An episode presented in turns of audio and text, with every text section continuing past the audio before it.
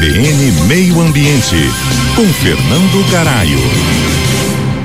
Chegou ao fim a 28 oitava Conferência do Clima, a COP28, que aconteceu nos Emirados Árabes Unidos, que é um grande produtor de petróleo, o que até colocou aí um toque de ironia ao evento onde se discutiu o início do fim dos combustíveis fósseis. A COP28 durou 12 dias, com debates intensos sobre o abandono gradual desses combustíveis, essencial para limitar o aquecimento global a um grau e meio, conforme o Acordo de Paris. A COP28 surpreendeu ao entregar mais decisões concretas do que o esperado. Inicialmente, o ambiente era bem pessimista, com a necessidade de até prorrogar a conferência, mas no último minuto, um acordo mais construtivo do que o previsto acabou aparecendo e atraiu a adesão de todos os participantes. Essa COP gerou fundos para oferecer financiamento favorável aos países pobres enfrentando as ameaças iminentes das mudanças climáticas. Também incentivou investimentos em tecnologias renováveis, com muitos governos fazendo grandes contribuições,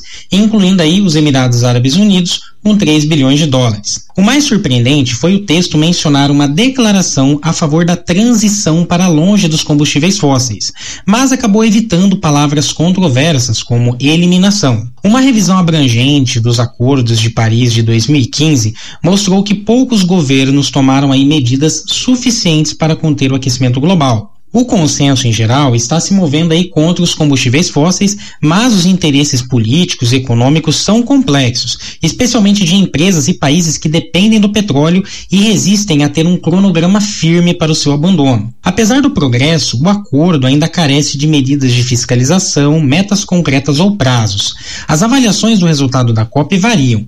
Para alguns, os compromissos não são suficientes para manter o aquecimento abaixo de um grau e meio, para outros, mantém o desejo em direção a compromissos mais concretos no futuro. De outro lado, a indústria petrolífera suspira aliviada ao evitar metas claras para reduzir a produção e as emissões de carbono. Em resumo, a COP28 revelou avanços surpreendentes e colocou aí o primeiro prego no caixão dos combustíveis fósseis. Aqui é Fernando Garay, para a coluna CBN Meio Ambiente. Até a próxima.